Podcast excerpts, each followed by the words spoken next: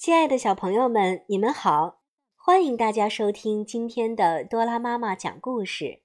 今天我为大家带来的故事名字叫做《萤火虫找朋友》。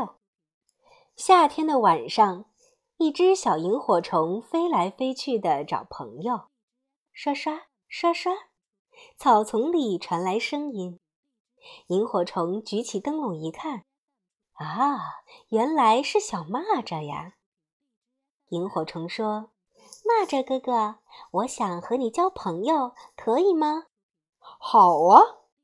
小蚂蚱爽快地答应了。“啊，太好了！那我们一起玩吧。”萤火虫开心地说。“呵，现在可不行，我的弟弟丢了，我要去找他。嗯，你能帮我一起找吗？”萤火虫听了直摇头。啊，不行不行，我没有时间呀！我要去找别的朋友呢。萤火虫于是又飞到树下，它看见一只小蚂蚁，身上还背着一个大口袋。蚂蚁弟弟，我们做好朋友好吗？萤火虫问。好呀，好呀，小蚂蚁答应了。萤火虫开心地说：“那我们一起玩吧。”蚂蚁为难地说：“嗯，现在不行呀，我要先把大袋子背回家。你可以帮我照路吗？”“让我照路？不行，不行，我还要去找别的朋友呢。”萤火虫说着，头也不回的就飞走了。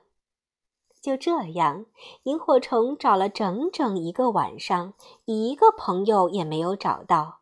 他觉得很奇怪，嗯。找个朋友怎么这么难呀？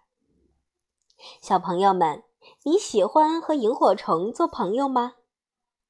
在别人遇到困难的时候不去帮助，就不可能获得友谊。我们应该用自己的长处多多帮助他人，这样才能交到朋友。